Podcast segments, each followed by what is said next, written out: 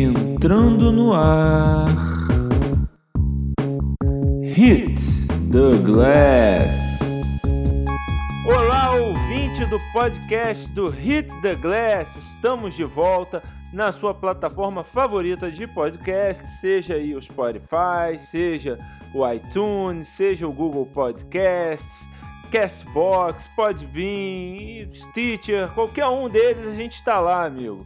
Eu sou Adriano Albuquerque, ex-NBA.com, ex-basquetebrasil.com, atualmente no Globoesporte.com, acompanhado dele, a personalidade mais polêmica do basquete, da blogosfera nacional, ele que escreve no Hit the Glass, escreve no The Goat, já escreveu no NBA.com e no basquetebrasil.com.br, Rubens Borges! E aí? Eu gosto assim que tem esse contraste, né, Rubens? Eu chego aqui tentando botar pra cima, aqui levantar, aí você fala. E aí? me lembra, me lembra aquela aquela música da, da minha banda, de uma das minhas bandas favoritas e tal, que o pessoal vai chiar aí, que é o Los Hermanos, que é o que o Amarante canta lá, venham crescendo. Paranana, vim perguntar como é que tá você. Aí ele fala só, certinho? é, meu amigo, temos muito para discutir hoje nesse mais esse programa que estamos gravando no dia 26 de novembro. Tecnicamente 27 de novembro, já virou aqui meia-noite, mas 26 de novembro tivemos alguns, alguns problemas técnicos para gravar na noite de domingo. Estamos gravando na noite de segunda-feira para você ouvir na terça-feira e durante toda a semana. Vamos aos, às manchetes da semana. Instituto de Córdoba vence grupo semifinal da Liga Sul-Americana e faz final contra o Franca. Alexander Petrovic convoca a seleção brasileira para a janela decisiva das eliminatórias da Copa do Mundo. E o retorno do quadro Coisas que Detestamos. É isso, Rubens, não vamos perder tempo e vamos direto ao assunto. A Liga Sul-Americana teve o seu grupo, segundo grupo semifinal, realizado na semana passada aqui no Rio de Janeiro. E quem passou, apesar de três times brasileiros estarem concorrendo, quem passou de fase foi o Instituto de Córdoba, que dominou os três times brasileiros. Já na estreia derrotou o Flamengo, né, por 91 a 84, que foi praticamente o jogo ali que definiu a chave. Depois ainda passou pelo Bauru por 83 a 59 e passou pelo Minas por 83 a 64 para finalizar e garantir uma vaga na final contra o Franca, que é uma equipe que ele enfrentou na primeira fase e, né, que foi realizado lá no Pedrocão em Franca e perdeu o jogo por 82 a 80, ou seja, promessa de uma final muito equilibrada, né, Rubens? Pois é, infelizmente não tivemos, a gente não teve o mesmo equilíbrio na, no, na, nessa semifinal, tirando um jogo contra o Flamengo. E mesmo o Flamengo ter entrado num buraco um pouquinho grande, conseguiu dar uma quebrada, mas contra os outros dois times brasileiros não foi assim. Principalmente Minas, que terminou o primeiro tempo muito atrás, né, Adriano? Uhum. 20 pontos. Então espero que pelo menos, no mínimo, seja mais equilibrado essa final contra a França. A julgar pelo primeiro jogo entre eles, vai é, tem tudo para ser um jogo muito equilibrado, né, Rubens? E são duas equipes que são muito parecidas, assim, pelo que eu, pelo que eu pude é, observar, né? O, o, a verdade é assim, que o Instituto executou melhor e foi mais disciplinado nesses três jogos, né? Do que os três brasileiros que enfrentou. Você via, assim, é, e é uma coisa que a gente vai entrar mais na frente quando a gente falar da seleção brasileira e do comentário, né, dos comentários do Petrovic sobre a qualidade do NBB, mas assim, nessa, nesse grupo teve muito claro isso, a diferença do basquete que o Instituto estava praticando, o basquete argentino, o basquete internacional, para o basquete nacional. O ataque do Instituto de Córdoba tinha muito mais movimento com, do que os ataques brasileiros, né? Tanto com a bola bola rodando de lado a lado, assim, a, a bola já chegava no e, e passava para um lado e voltava para o outro até achar alguma coisa, tanto quanto os jogadores fazendo bloqueios tanto no lado forte quanto no lado fraco, jogadores cruzando a quadra do lado forte para o fraco e vice-versa, para para confundir e alguém chegar livre ali, né? Forçar a defesa a, a decisões difíceis, né?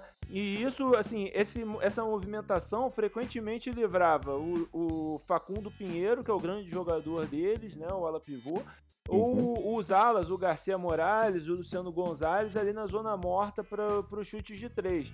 O resultado foi que o, o, aproveitamento do Instituto foi excelente, né? Nos três jogos aí contra o Flamengo, Bauru e Minas, é, eles não chutaram menos de 50% de dois e menos de 41% de três.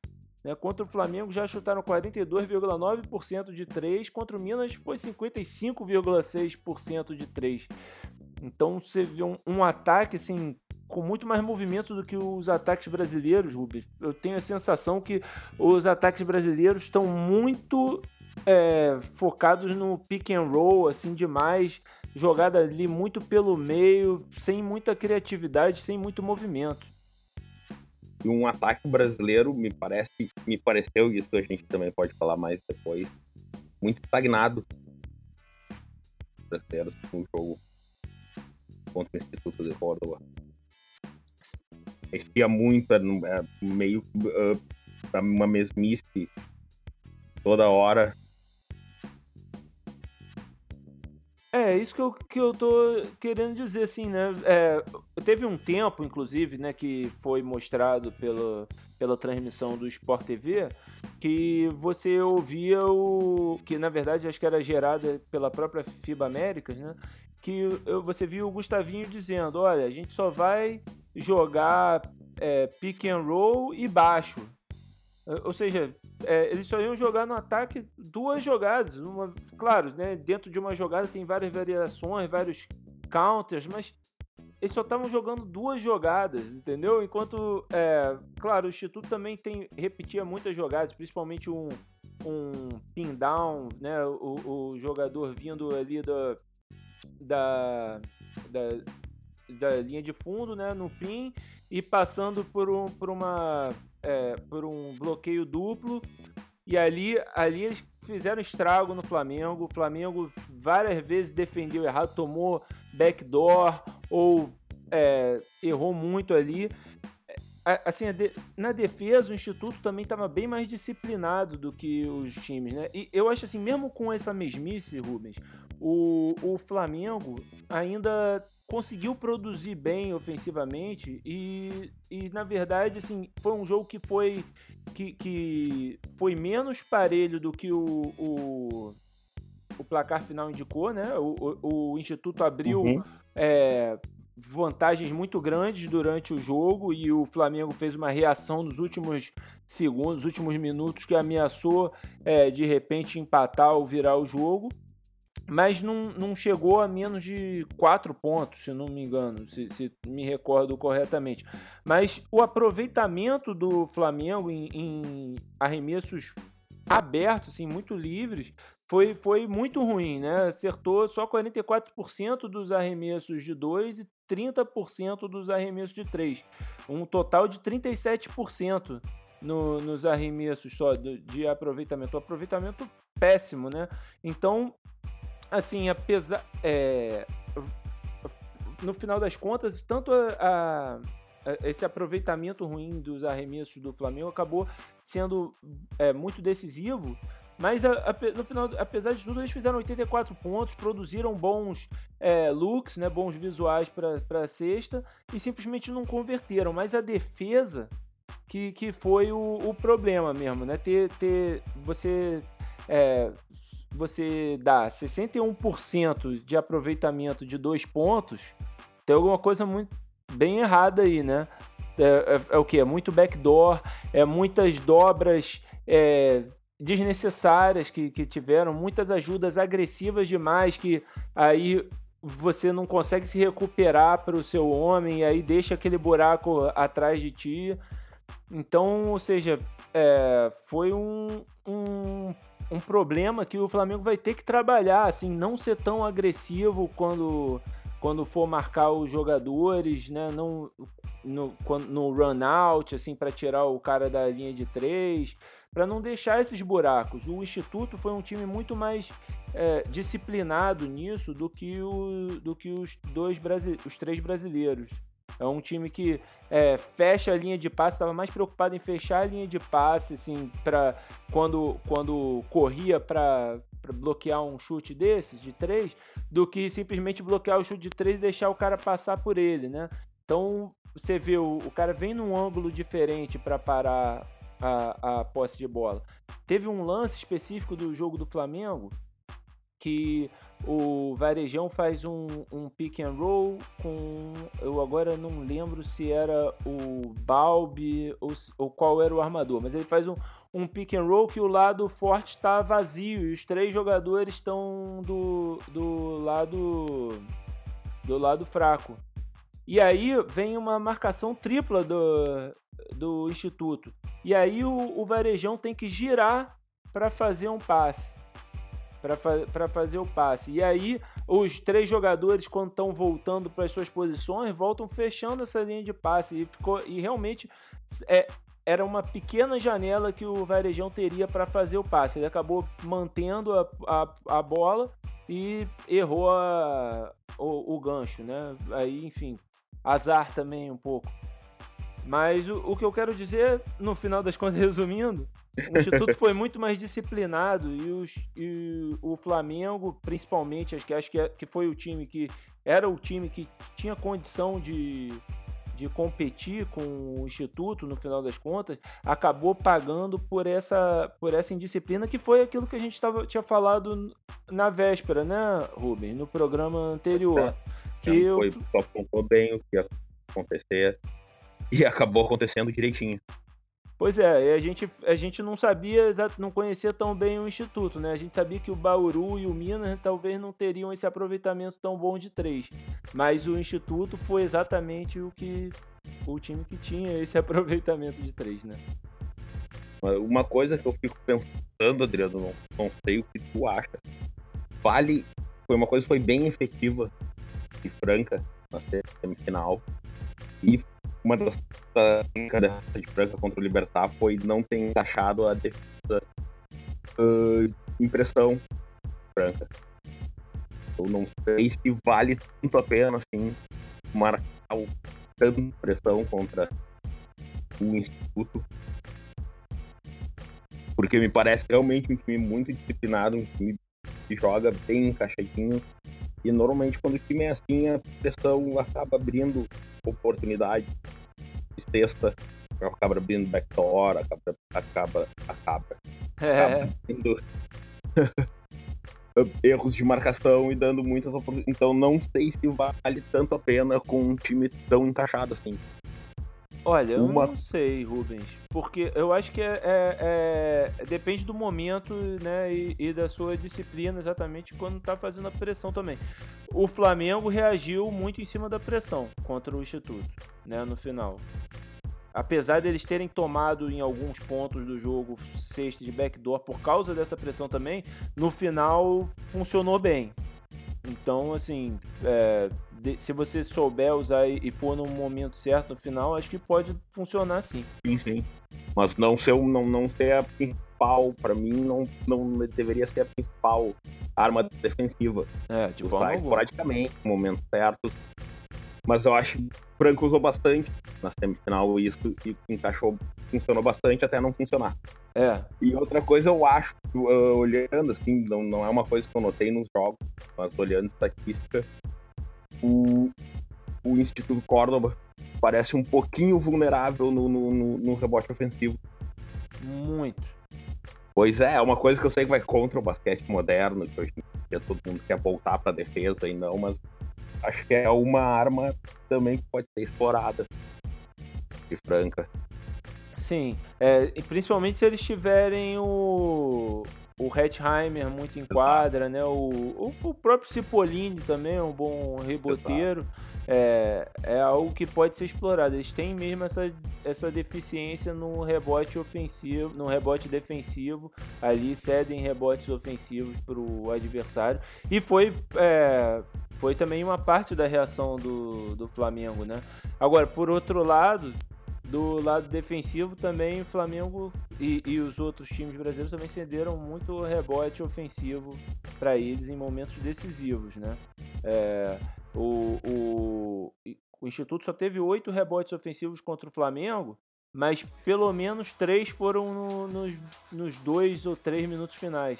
Teve uma posse ali que eles tiveram dois rebotes ofensivos quando o Flamengo estava precisando reagir, que você não pode perder um, esses rebotes. É, é um problema meio que, que, que típico, meio crônico brasileiro. Esquecer do, do rebote defensivo em momentos decisivos. É verdade. Agora eu vou dizer, Rubens, eu assim, o Bauru, o, o Minas, eu acho que a, a, gente já sabia que não que chegou ali um pouco na sorte, né? Assim, claro, não quero tirar o mérito, né, a competência dos jogadores que classificaram o Minas ali. Mas o, o, Minas não, não tem um time ainda tão forte, não tinha um time tão forte para competir com esses outros três times. E o Bauru era aquilo que a gente dizia, a gente não sabia em que estado ia estar o Bauru. E de fato, o Larry e o Fulvio não foram sombra dos jogadores que é, se esperava deles, né? É, que se espera deles. O, o, o Bauru teve que se concentrar muito no Jefferson e no Lucão, que jogaram, jogaram bem né, dentro das suas possibilidades.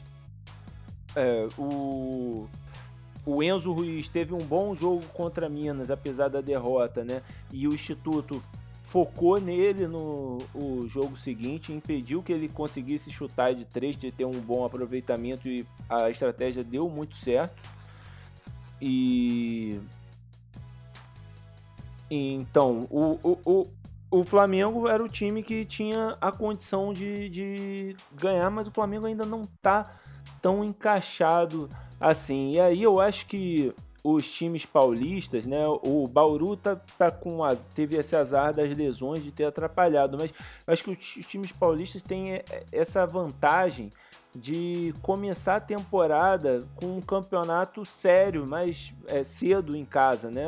O Campeonato Paulista é um campeonato duro, então assim já exige dos times eh, se formarem mais rápido. Você, o Flamengo disputou um, um campeonato estadual que, né? Francamente é só Flamengo, Botafogo e Vasco, o quarto time que era um time amador, né? Então, ou seja, você, você não, não ganha aquele entrosamento, você não é testado, né, de verdade. Então ainda tá pegando esse ritmo assim, enquanto o, o Franca, o, o, Paulistano, o Mogi já estão mais em, em, azeitados, né? Estão em excelente momento. E enfim, então eu vejo com o Franca com um, num melhor momento que o Flamengo e com boas chances aí contra o Instituto. São duas equipes muito parecidas que, que jogam assim, chutam o mesmo número de três que o número de dois, às vezes mais de três até, mas que trabalham bem essas jogadas, né? É, o, o Franca, diferente do, desses times que estavam do, do Flamengo, e do Bauru, né? É um time que joga mais com cinco abertos, né? Do que, o, do que os, os, esses times dessa fase semifinal. Então, acredito que eles possam explorar mais o, o as deficiências do, do Instituto, forçá-los mais. Porque eles têm alguns pivôs mais pesados, né? Um Instituto que não tem condição de, de sair. Apesar de eles terem muitos jogadores que chutam de fora, eles têm alguns jogadores ali que, vão, que podem sentir isso. Acho, é, acho que Franca tem uma boa chance de ganhar essa final, Rubens. Ah, concordo muito contigo. Eu tava olhando aqui rapidinho quando só falava as estatísticas, lembrar que o, o Hatch não jogou na, no, no, no, na primeira partida. Sim. É uma arma, até para esse cinco aberto, do rebote ofensivo que a gente falou antes, importantíssimo para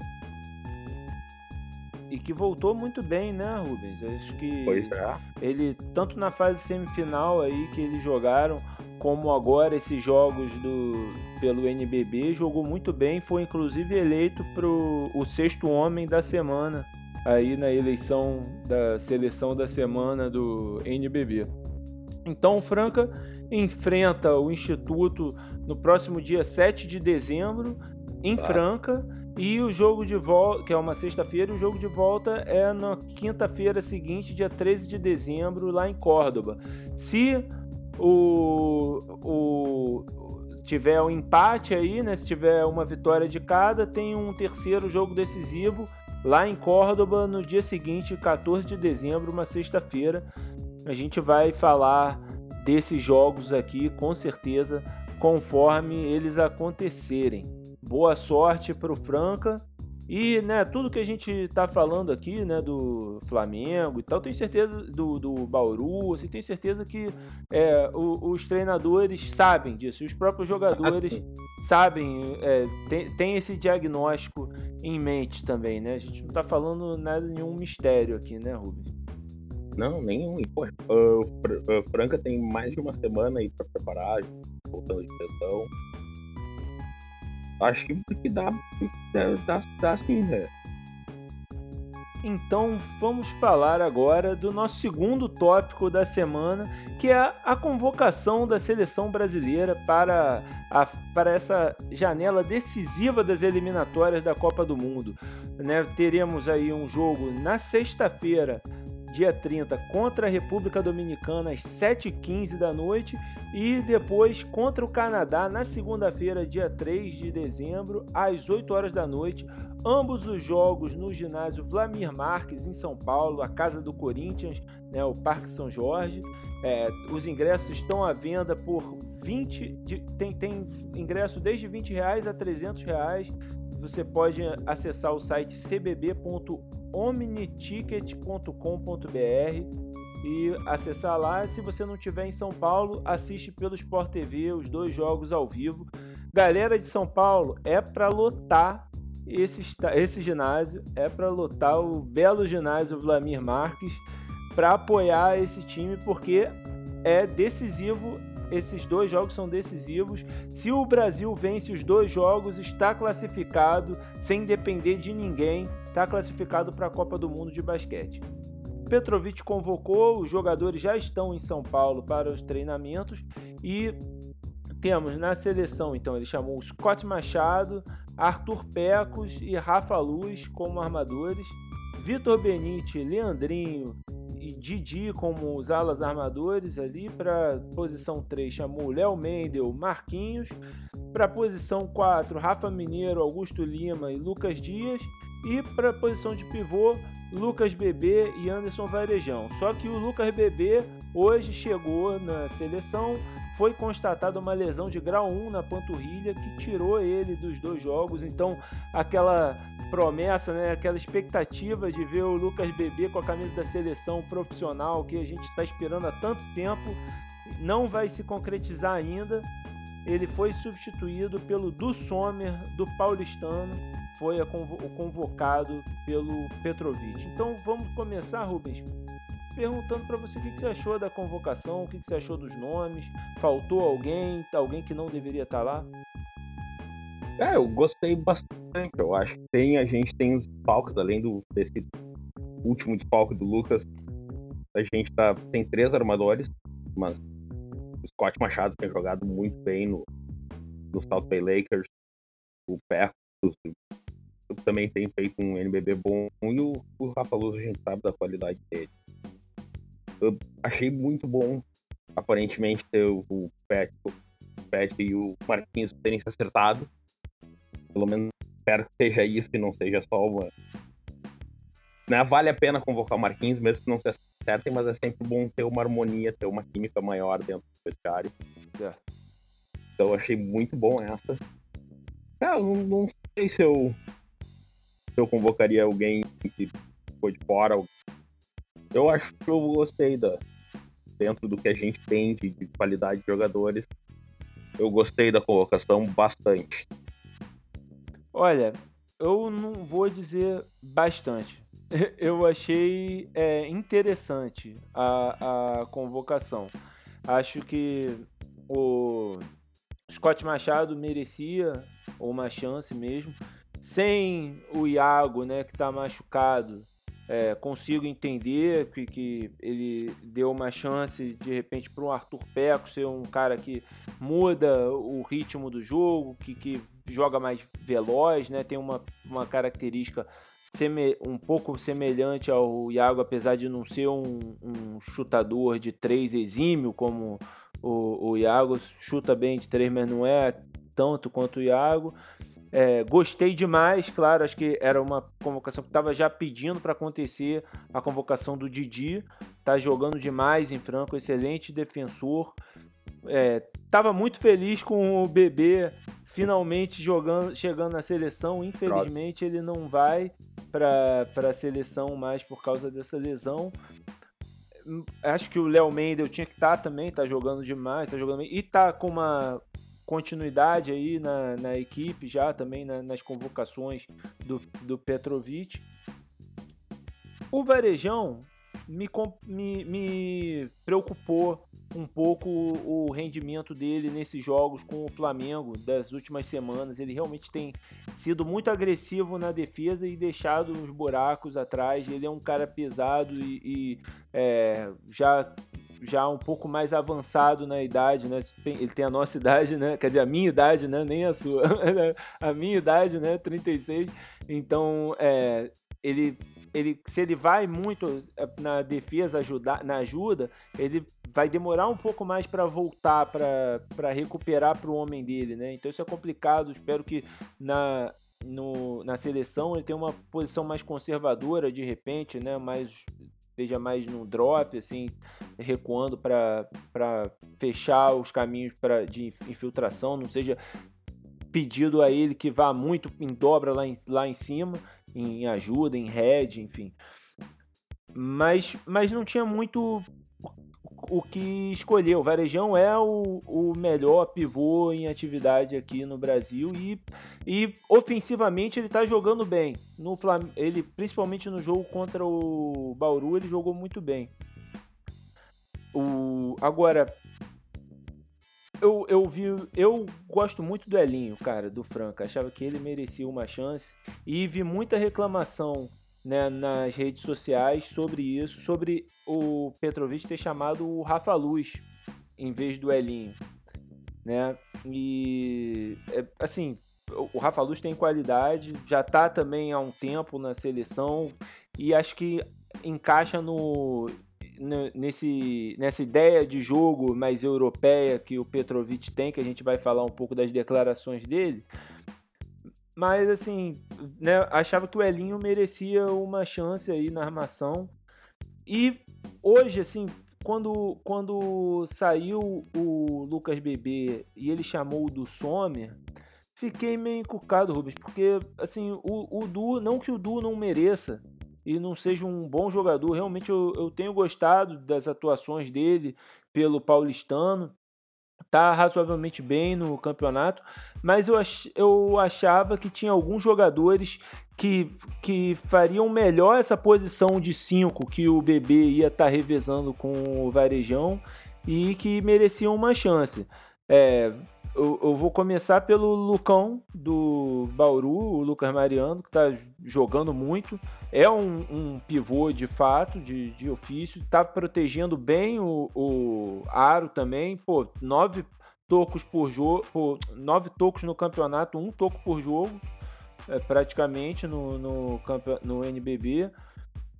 O próprio Cipollini do Franca, para mim, poderia receber uma chance. O Ansalone do Botafogo está jogando muito é parte importantíssima do, da boa campanha que o Botafogo vem fazendo no Campeonato Nacional.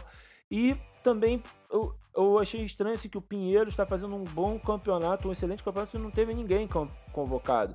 E nessa posição poderia ter sido convocado o Carbonari também, o Renato Carbonari do, do Pinheiros, que estava fazendo um, um bom campeonato ali. Então, assim, sem querer tirar os méritos de forma alguma do, do Sommer, que merece a, a chamada, mas achava que tinha todos esses. E vou dizer mais um, um último que entendo que não seja chamado por ainda estar tá voltando de lesão, Mas é, o próprio Petrovic mencionou no, nos comentários dele, o Hetzheimer.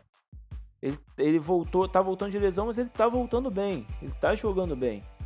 Ele e, e ele se ele tá em 60, 70%, ele já merece uma vaga na seleção, na minha opinião. O só acrescentar um negócio sobre o Rafa, Adriano, eu acho que cabe o mesmo pro Parejão. Eu acho que os dois são, não deixam de ser líderes nesse time, né? Sim. É um time ainda com. Não tem muita experiência internacional na seleção. Então, até por isso eu acho o nome do Rafa um pouco importante. Por essa da esse, esse cara que está tempão na seleção, conhece clima, conhece o campeonato. É, concordo.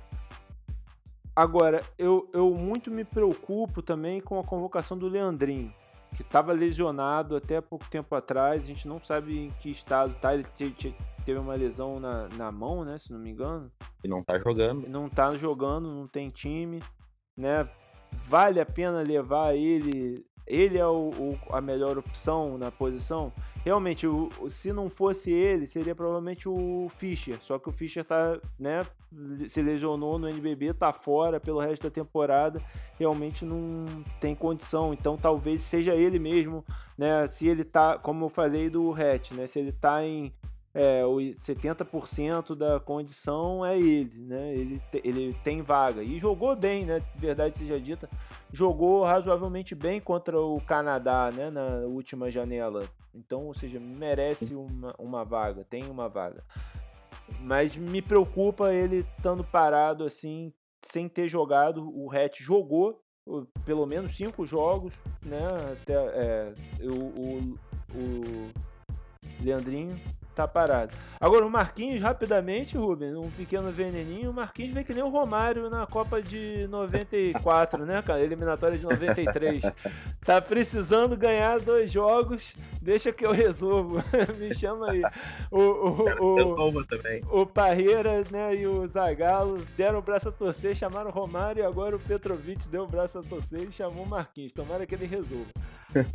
Agora, Rubens, o Petrovic falou, né? E nós fomos é, desafiados aqui, perguntados pelo grande perfil do Mundo Basket, né, do Mundo Basquete, um dos melhores podcasts aí de basquete da, da podosfera nacional.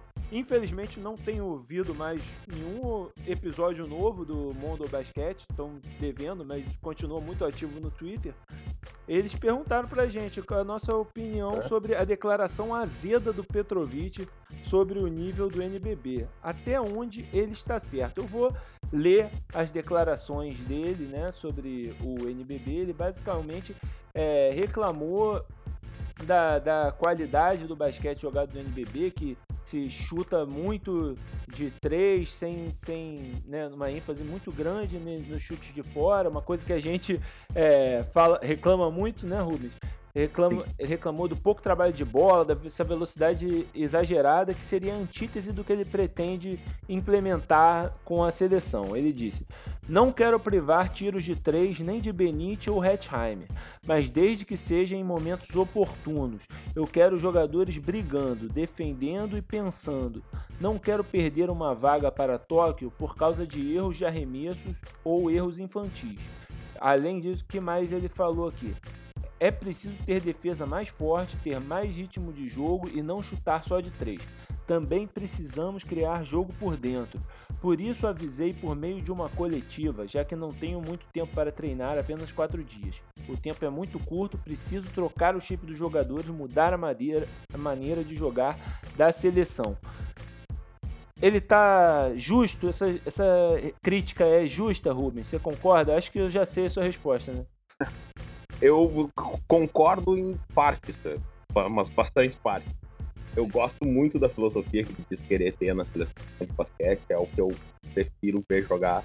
A defesa gerando ataque, jogando mais dentro, fazendo o, o ataque do chute de 3T acontecer por, porque a defesa teve que dobrar dentro, porque a movimentação de bola tirou a defesa do, do seu prumo e não chegar e queimar de qualquer jeito.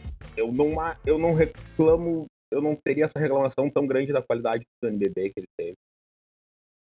Eu, apesar de eu achar que sim, chutam demais de três no NBB, eu acho que o campeonato cada ano que passa tem melhorado desde o seu começo e segue. Ano passado a gente teve uns playoffs clássicos, então tinha como serem melhores. Esse ano a temporada está sendo muito boa de novo. Mas sim, basquete brasileiro no NBB peca muito por não trabalhar jogada, chegar e queimar a bola de três. Esse fim de semana teve jogo do Paulistano, eu não vou me lembrar quais foram os jogadores que eu estava vendo, me dormindo num sábado preguiçoso. uh, eu vi a bola aí pro pivô, pivô dar dois, três dribles, voltar para linha de três e conseguir cavar uma posição muito boa embaixo da cesta e o ala que recebeu não nem olhou para largar de volta ali. Queimou de três já. Então falta um pouquinho disso, mas acho que a qualidade do campeonato está cada vez melhor. Eu, assim, eu acho que. Eu acho não. A gente já discutiu isso em outros, pro, outros programas. É, tem muito erro bobo, muito erro de fundamento e é, como eu falei no, no tópico anterior, esses jogos com Instituto expuseram muito essa diferença do basquete nacional para o basquete gringo, é, para o basquete que está sendo praticado no resto do mundo. Você vê movimento, você vê tentativa, é, os jogadores buscando posições diferentes, buscando desequilíbrio. Enquanto aqui parece que estão muito nessa, nessa febre da, da NBA, que é, é, meio que a gente já tinha esse tipo de jogo, e aí agora meio que está, entre aspas, legitimado pela NBA e voltou a praticar aqui com ênfase.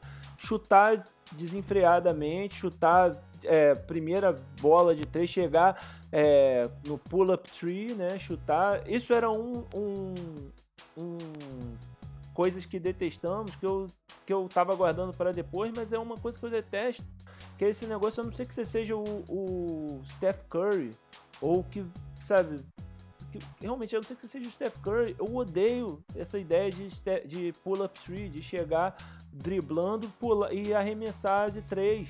É, tem, que, tem que ser jogado, tem que ser.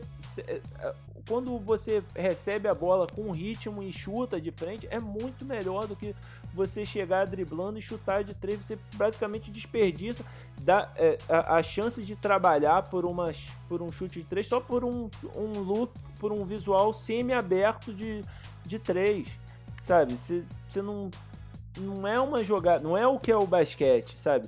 E o Franca é um exemplo diferente disso, que, de, é um exemplo contrário disso, né? Apesar de ter algumas vezes essa, essa sanha também de chutar assim, eles trabalham pela, pela bola de três. Né? Eles giram a bola. Tem, tem, você vê que eles estão trabalhando por aquilo, não é só driblar e chutar. Né? É, mas acontece muito no, no Brasil isso sim. Eu acho que ele está certo quanto a, quanto a isso. São poucos os, os técnicos que, que que realmente tentam um ritmo diferenciado, que, que, que não querem só é, correr e chutar de três, que, que realmente trabalham. Assim, você vê isso com o Guerrinha, você vê com o Demetrios. Né? O, o, o Flamengo agora com o, Gusta, o Gustavinho com o Flamengo é, é diferente. E acho que o Paulistano com o Gustavinho era diferente. Apesar de chutar muito de três, de, ser, de chutar muito rápido, trabalhava mais a bola, assim, do que o Paulistano do Regis Marrelli. Então, uh, enfim, eu acho que a, a crítica dele, nesse caso, foi justa. Agora, ele fez outra crítica que é muito comum aos treinadores brasileiros, à torcida brasileira, que foi ao Raulzinho. Que né, ele reclamou que o Raulzinho. Agora, antes era o Marquinhos, a, a, a, reclamação agora é com o Raulzinho.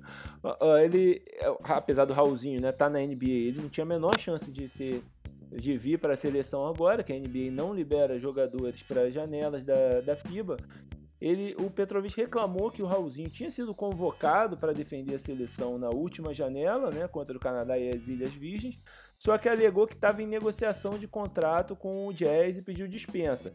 Só que, segundo o Petrovic, ele teria acertado a situação antes da apresentação e teria tempo para se apresentar, mas pediu para continuar afastado porque queria se dedicar ao Utah, enquanto é, o Canadá né, chegou com seis jogadores da NBA para enfrentar o Brasil.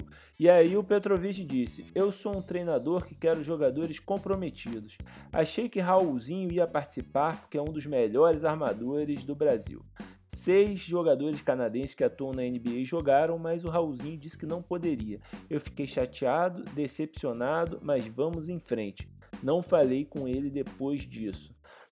Enfim, aquela velha reclamação com jogadores da NBA por não se apresentarem, né, não entender o movimento. Eu, sinceramente, Rubens, eu tenho preguiça dessa, desse tipo de reclamação.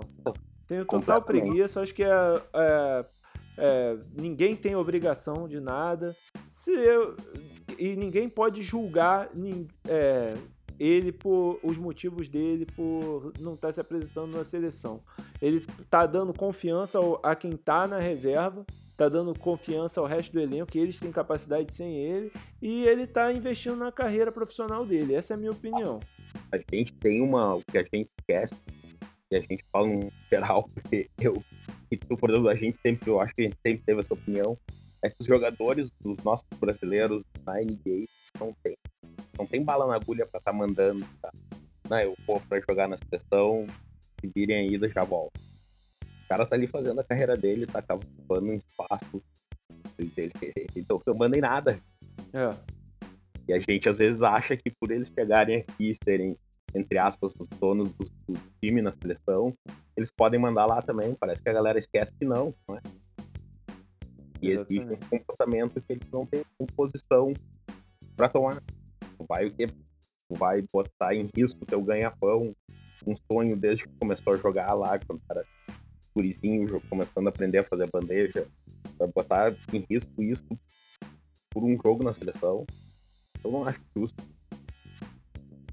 Também concordo completamente. Então, olha, bola dentro pro Petrovic na sua observação sobre o NBB, bola fora na sua observação sobre o Raulzinho. Esse é o nosso veredito aqui. Um abraço para os amigos do Mundo Basquete. Então, Rubens, vamos para o nosso quadro Coisas que detestamos. Coisas que detestamos. Coisas que detestamos.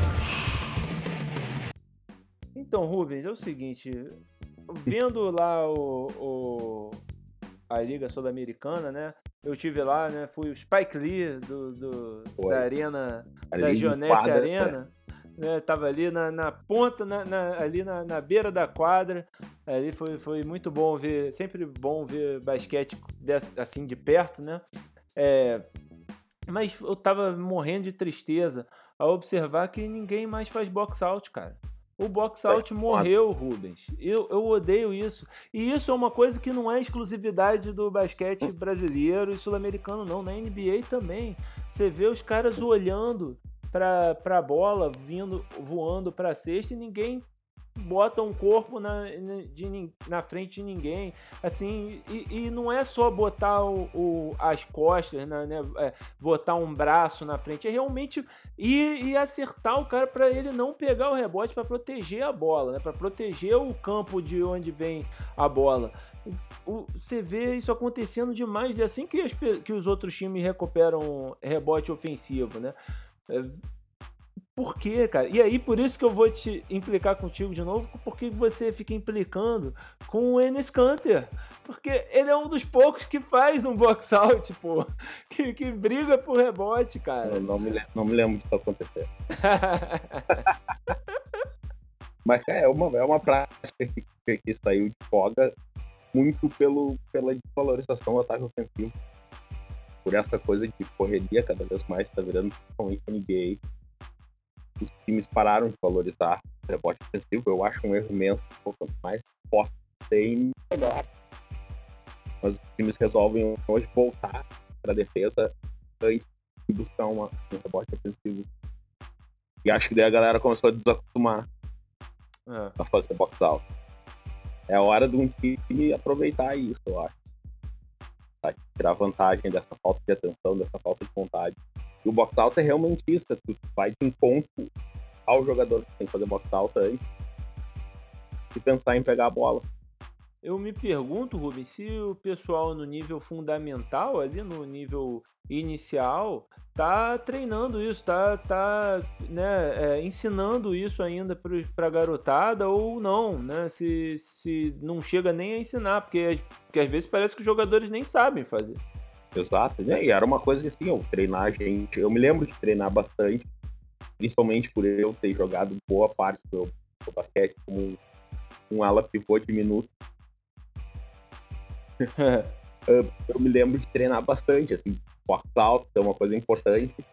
E também me lembro, aliás, eu conversei, eu conversei aí para vir um colega de Sport TV seu, o Márcio Meneghini. Vou ver se ele consegue participar um dia. Ele, ele jogava comigo na PUC. E eu me irritava muito quando eu tava fazendo box alto no meu cara e tem o cara dele, que jogava de armador, lá de fora pegar rebote. Uhum. Então é uma, é uma coisa que eu tenho por essas. Eu tenho querido no meu coração. Quem faz box out tem, menos o Enes Kanter, que é mentira sua.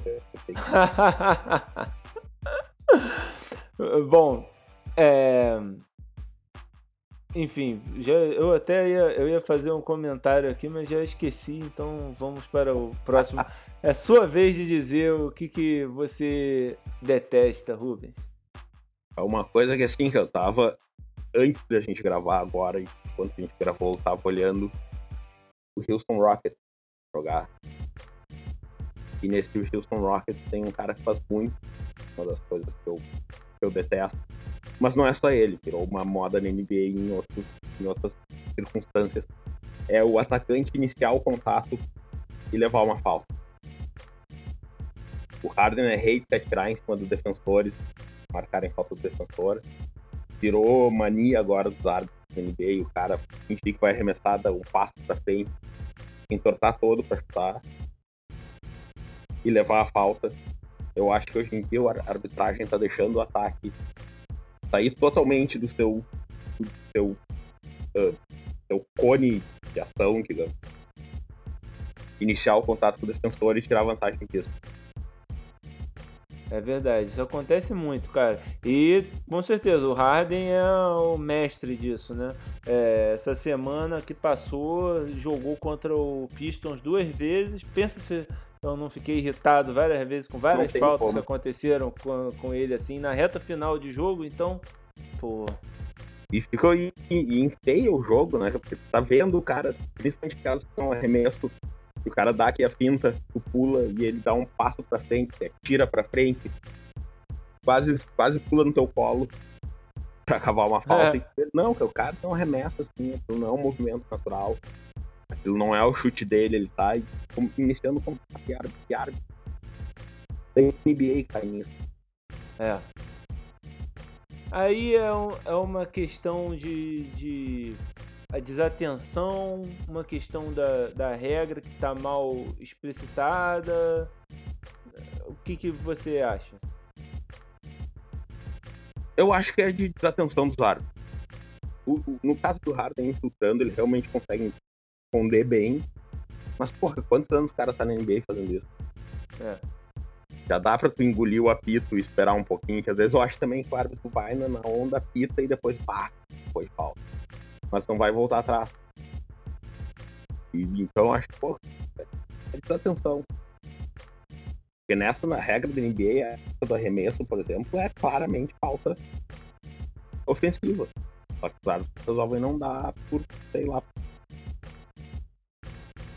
A única coisa que eu posso achar é a falta de atenção. É, eu não sei se eles é, não, não lembram exatamente como é que é a regra, ou, ou acostumaram, é. se acostumaram a marcar quando o jogador né, salta e tal, e agora tá tarde demais para parar de marcar assim, vai precisar ter um reforço da, da NBA, né, de cima, falando: olha só, isso aqui não é para marcar falta, assim como teve há alguns anos atrás, né, no ano passado, que eles não que quando fazia aquele hook, né, para chutar, não era mais falta de arremesso, e esse ano já voltaram a marcar falta de arremesso nisso daí, mas é preciso uma é, que, que venha uma, uma orientação de cima para que, olha, vamos parar com isso e aí na pré-temporada já começar a parar de chamar isso para que isso realmente aconteça, né? Porque é aquilo, já estão dando vantagem demais para ataque, né? Tá. Podemos uma. dar uma, uma menos, né? Tirar uma aí, porque, porque afinal isso daí é uma vantagem muito grande. Fica muito difícil para a defesa se o cara tá saltando no, no campo de defesa, do, no cone de defesa dele, né? É, e ainda cavando a falta em cima disso. Rubens, para terminar, é uma provocação aqui do nosso amigo que está com a, o nome aqui de usuário Cidegron, que é o, o Ed Carvalho 21 aqui, que pergunta: Carmelo no Vasco? Eu acho que a galera tá vendo choque de cultura demais, não que tenha como. Imagina Carmelo Anthony no Vasco. E é... Carmelo Anthony chutando aquela, os long twos que ele gosta de chutar um pouquinho demais até às vezes. Tendo bola de três no NBB ia ser um. Quanto tempo até ele parar de escutar o Alberto Bial? É, depois do Oi pra ser o Alberto Bial. Eu adoro o Alberto Bial, cara. Eu adoro o Alberto. Eu sou, sou fã dele. Mas. Eu não sou muito fã da família Bial. Pode ser que ele, um cara assim, seja. Entendo. Seja fina, nunca conversei com ele, mas. Não, ele é gente fina e ele é divertido, né? E, e fora disso, um cara dedicado ao basquete, um cara que a gente tem que admirar ah, pelo sim, trabalho é. dele no, no basquete.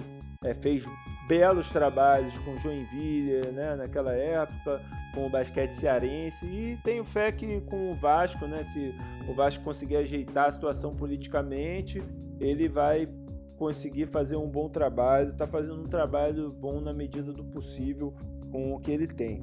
Agora o, o Ed Carvalho ele tem dois times aqui que é, que eu, que eu curto, né? Foi que combinou comigo. Ele torce pro New York Mets no beisebol e pro Manchester United na Inglaterra.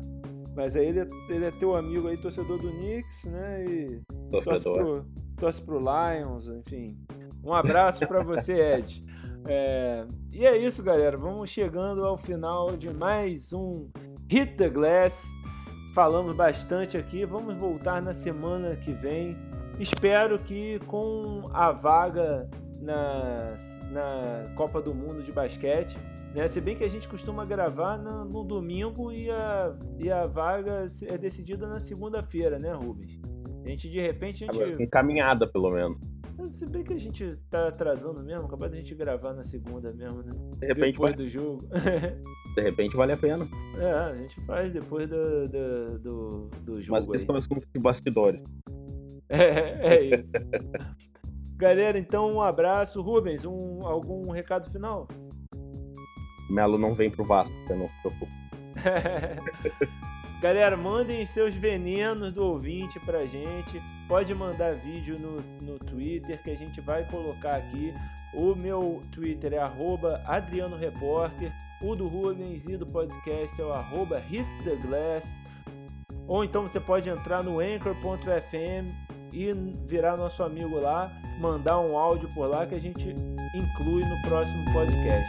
Valeu, um abraço e até a próxima. Falou, gurizada.